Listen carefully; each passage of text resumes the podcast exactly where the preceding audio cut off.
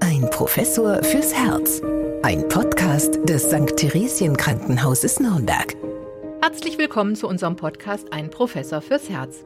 Wie immer für Sie am Mikrofon Professor Dieter Ropers, Chefarzt der Medizinischen Klinik für Kardiologie und internistische Intensivmedizin am St. Theresien Krankenhaus Nürnberg und Anja Müller.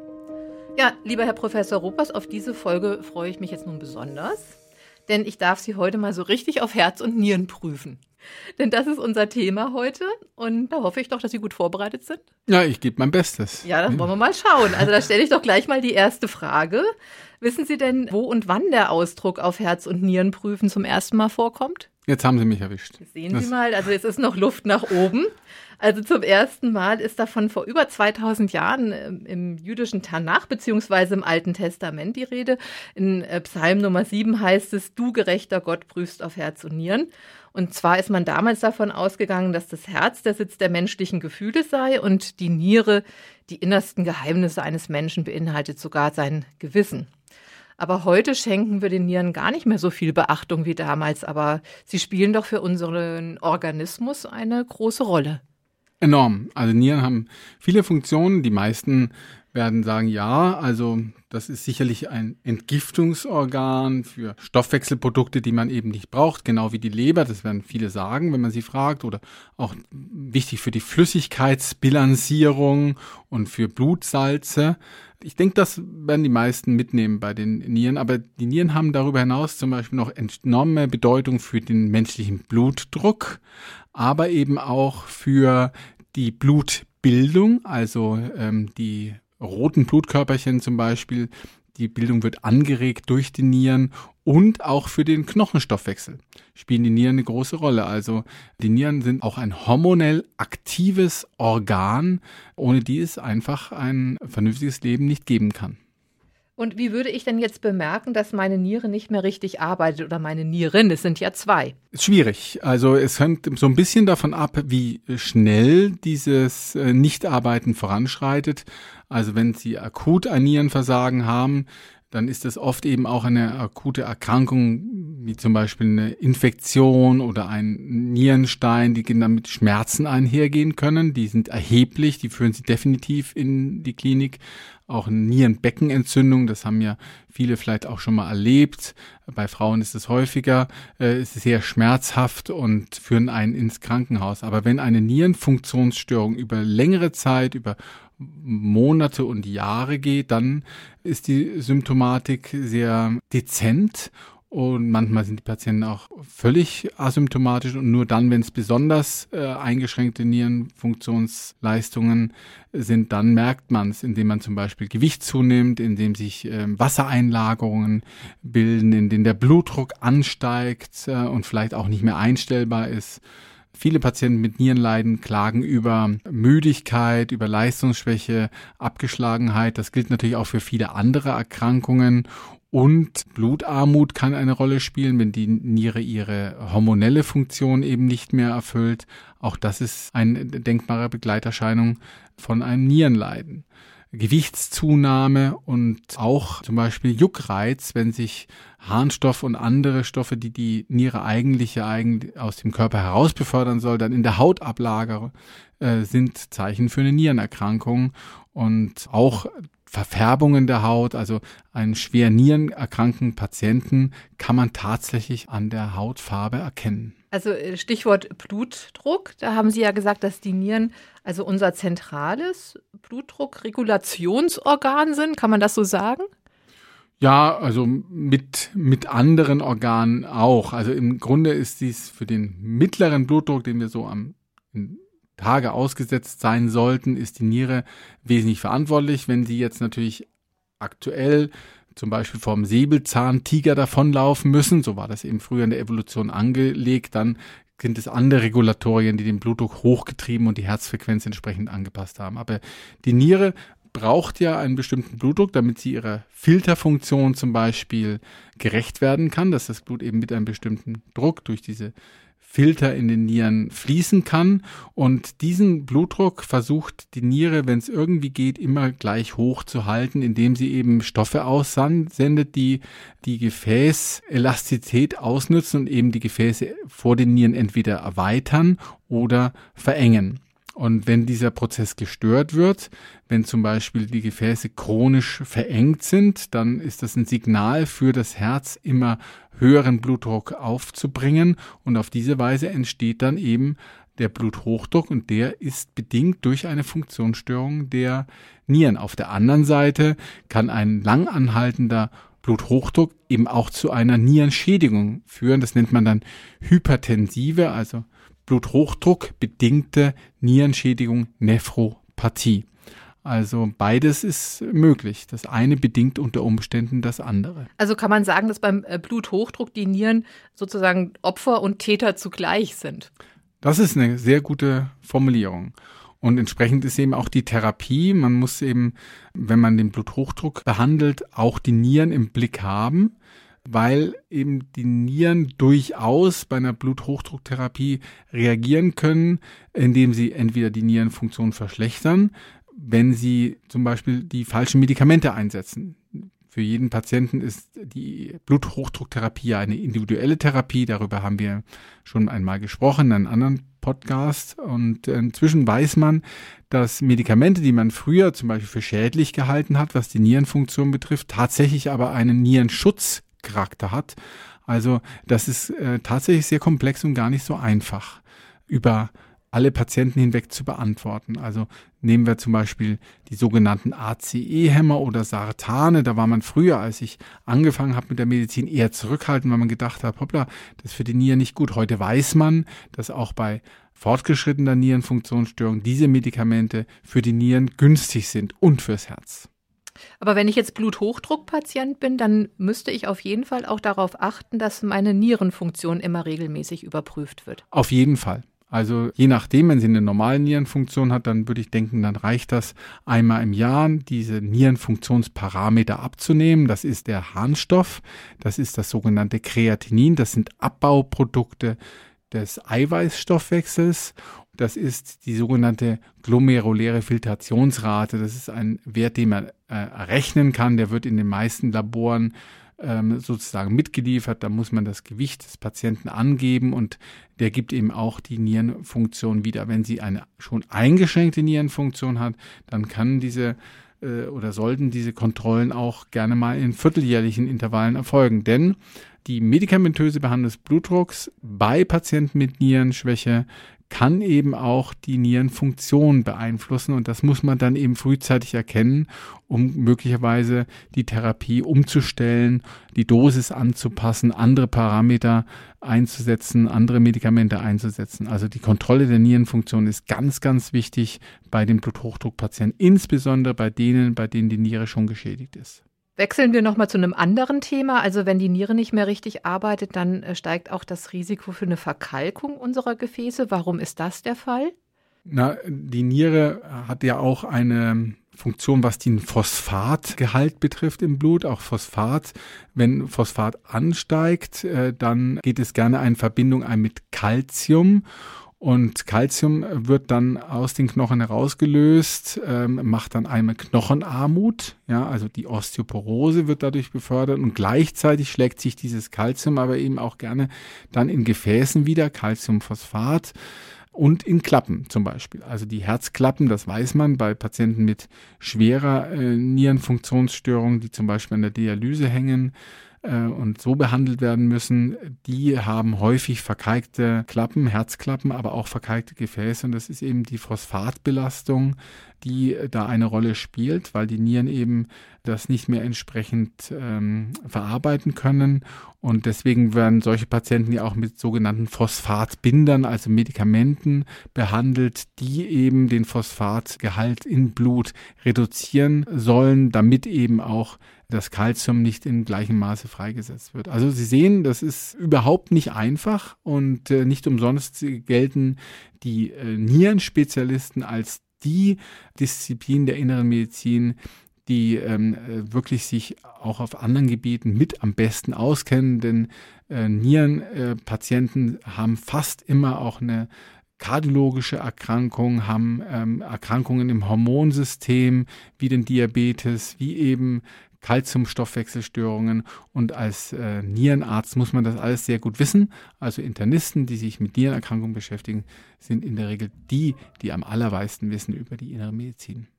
In einigen Kliniken gibt es ja auch schon kombinierte Herz-Nieren-Stationen. Also da arbeiten Kardiologen und Nephrologen, also Fachärzte für Nierenheilkunde zusammen.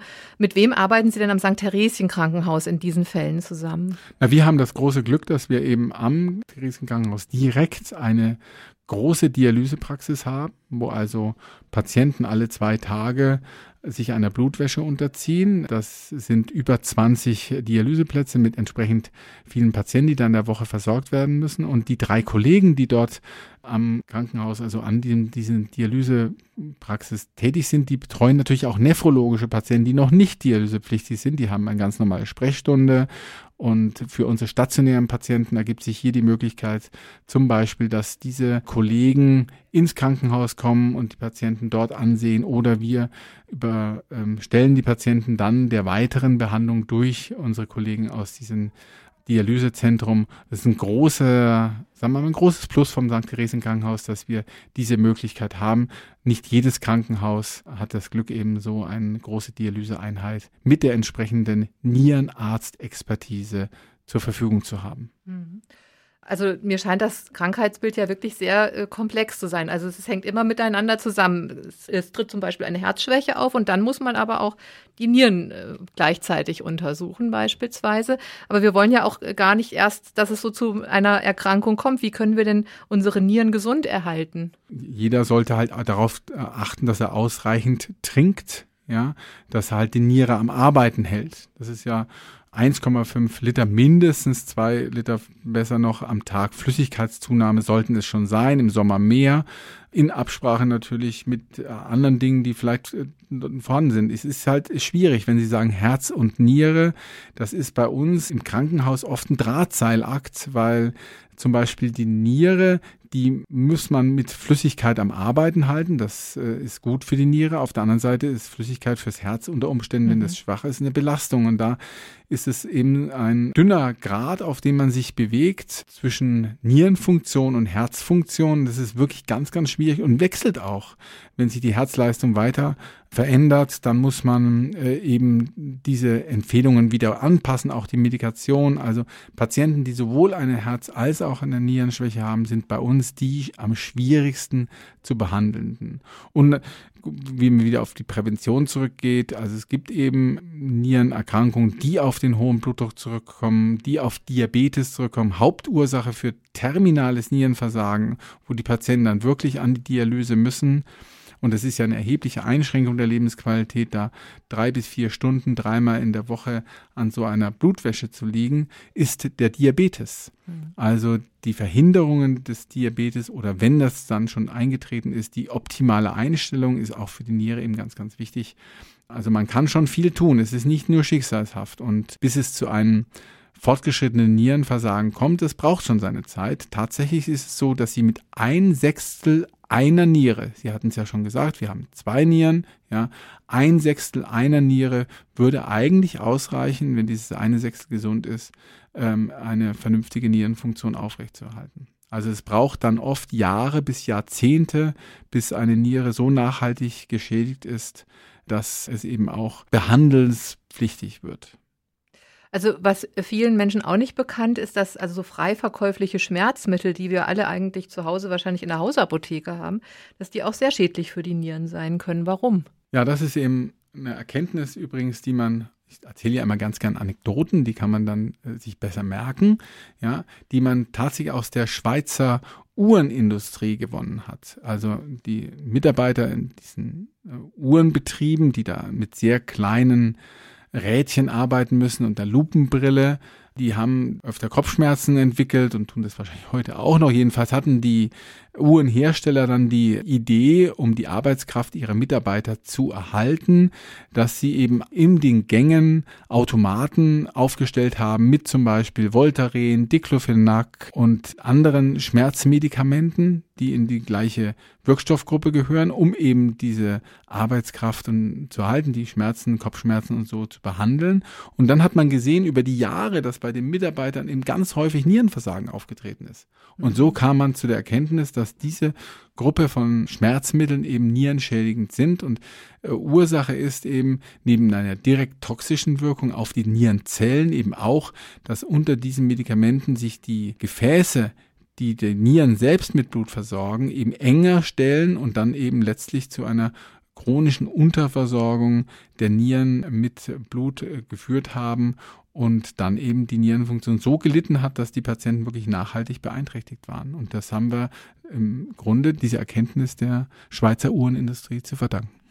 Also müsste doch da eigentlich auch nochmal so ein Warnhinweis sein auf der Packung, dass das wirklich sehr äh, stark auf die Nieren äh, gehen kann. In den, in den ähm, Beipackzetteln, Beipackzetteln da mhm. steht das auch drin. Da stehen auch Grenzwerte drin, bis wann man diese äh, Medikamente nehmen sollte. Es spricht ja nichts dagegen, wenn Sie ab und zu mal, äh, wenn es irgendwo drückt, mal ein Ibuprofen nehmen oder wenn Sie eine Zerrung haben oder irgendwelche Dinge, die halt gelegentlich mal die Einnahme eines solchen Präparates erforderlich machen.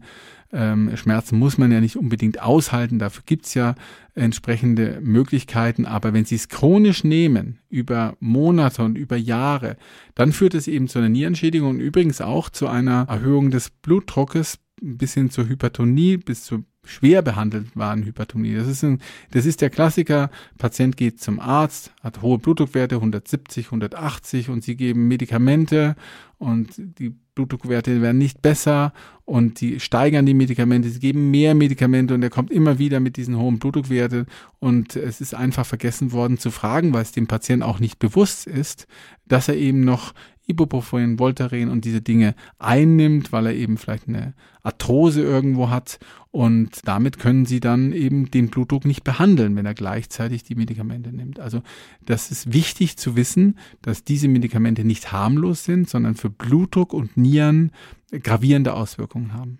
Und wie sieht es jetzt mit Eiweißprodukten aus, die gerne mal von Kraftsportlern auch genommen werden, die auch sehr stark propagiert werden im Moment, gerade auch durch den Boom der Fitnessstudios? Die sind ja auch für die Nieren nicht optimal. Ja, wesentliche Aufgabe der Nieren ist ja die Entgiftung von den Eiweißabbauprodukten, also Kreatinin und Harnstoff, was man eben im Blut auch messen kann. Und wenn sie übermäßig viel Eiweiß einführen, dann führt das eben dazu, dass die Nierenfunktion weiter leidet. Und ähm, das ist schon seit den 70er, 80er Jahren bekannt, dass eben Kraftsportler, diese Bodybuilder, da auch ähm, häufig äh, Nierenfunktionsstörungen hatten, nicht nur wegen der Eiweißprodukte, sondern eben auch wegen der ähm, Steroide, der Hormonpräparate, die die früher genommen haben, die eben bei vielen von den Sportlern zu einem Bluthochdruck geführt hat, das wiederum dann Folgen hatte für die Nieren, äh, plus die Eiweißprodukte, die sie ähm, oder eiweißreiche Ernährung, die man ja früher auch schon genommen hat, äh, hat dann eben zu ähm, Nierenproblemen geführt bei diesen ähm, Athleten. Apropos Hormone, wir werfen ja immer mal gerne einen Blick auch auf Frauen und Männer und auf Unterschiedlichkeiten. Frauen sind überproportional von Nierenerkrankungen betroffen. Warum ist das so? Gut, Frauen haben äh, erstmal mehr Infektionen der Harnwege, das muss man sagen, über die Jahre, ja, und über alle Patientengruppen hinweg. Das spielt sicherlich auch eine Rolle. Nierenbeckenentzündung, Harnblasenentzündungen, aufsteigende Infektionen, die die Nierenfunktion beeinträchtigen. Dann ist es eben so, dass der Bluthochdruck nach den Wechseljahren einen Einfluss hat auf die Nierenfunktion. Also ähm, das ist äh, hormonelle spezielle, die spezielle hormonelle Ausstattung der Frau, auch mit äh, den Östrogenen zum Beispiel, äh, spielt auch eine Rolle, was die Entwicklung von Nierenerkrankungen betrifft. Also da muss man denke ich, auch ein Auge drauf werfen und natürlich auch die Übertragung von ähm, Nierenerkrankungen, die zum Beispiel die Mutter, die Großmutter hat, ist irgendwie bei Frauen häufiger als bei männlichen Verwandten. Warum, das weiß man eigentlich gar nicht so genau. Gehört denn die Untersuchung der Nieren auch zum Check-up beim Hausarzt dazu? Also die Nierenfunktion wird über Blutproben getestet, also Kreatinin, Harnstoff und diese glomäre Filtrationsrate. Die meisten Hausärzte sind auch in der Lage, mittels Ultraschalluntersuchungen zum Beispiel die Nierengröße zu vermessen und auch äh, zum Beispiel Nierenzysten zu erkennen, relativ häufig, ja, oder aber auch ähm, die Größe des Kelchsystems, also es gibt eben ein ein Nierengewebe, wo die Reinigung des Blutes stattfindet. Und dann gibt es das Kelchsystem, das gewissermaßen das Extrakt aus dem Blut auffängt und dann über die Harnleiter in die Harnblase und von dort über die Harnröhre nach außen befördert.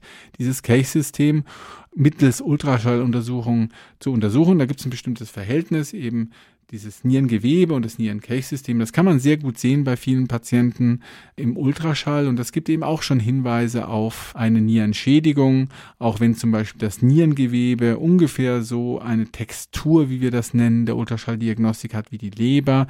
Das wäre normal, das wäre günstig. Wenn das eine sehr helle Textur ist, spricht das auch für eine Nierenschädigung. Also mit Ultraschall kann man auch schon Hinweise auf eine Nierenschädigung sehen, ja, auch wenn die Nieren zu klein werden, wenn es zu sogenannten Schrumpfnieren kommt. Das ist allerdings dann schon ein fortgeschrittenes Stadium der Nierenfunktionsstörung. Aber die Größe, die Länge der Niere zu vermessen, ist eben ein Standardparameter bei der Ultraschalldiagnostik und das machen viele Hausärzte auch. Ja, also Sie können ja auch mal Ihren Hausarzt, Ihre Hausärztin darauf ansprechen, wenn Sie das Gefühl haben, dass irgendwas mit der Niere nicht stimmt. Sie haben ja gehört, auf was man da achten muss.